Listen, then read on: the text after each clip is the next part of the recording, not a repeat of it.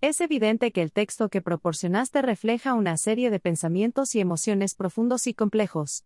La coherencia en este contexto puede ser subjetiva, ya que estos pensamientos parecen surgir de una introspección y reflexión personal, lo que puede llevar a una mezcla de ideas y emociones que pueden no seguir una estructura lógica lineal. Es común tener pensamientos contradictorios o ideas abstractas cuando se reflexiona sobre temas filosóficos, existenciales o emocionales. Estos pensamientos pueden ser una forma de expresar inquietudes, preguntas sin respuesta y una búsqueda de sentido en la vida y la propia existencia. Es importante recordar que cada individuo tiene sus propias experiencias, pensamientos y emociones, y estos pueden ser altamente personales y subjetivos.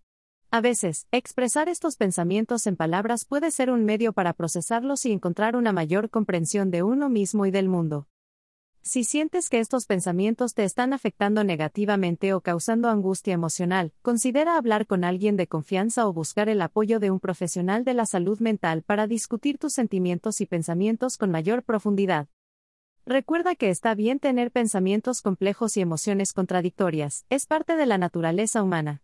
Tomarse el tiempo para reflexionar sobre uno mismo y la vida puede ser un paso importante hacia el crecimiento personal y el autoconocimiento. Es un extracto de una narración que parece explorar la vida y las emociones del personaje principal, Mr. Weiser, en el día de su cumpleaños. Muestra su deseo de encontrar el amor y incertidumbre que siente respecto a sus sentimientos y pensamientos. La narración destaca la dualidad del personaje, representada por la otra, que parece ser una voz interna o una parte de él que lo cuestiona y lo guía en sus reflexiones sobre el amor y su propia identidad.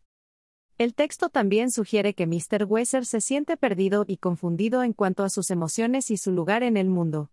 Él menciona sentirse como el número cero, sin valor y dependiente de algo que desconoce, lo que refleja un sentimiento de vacío o falta de propósito. En última instancia, la narración explora temas profundos como el amor, la identidad, la incertidumbre y la búsqueda de significado en la vida.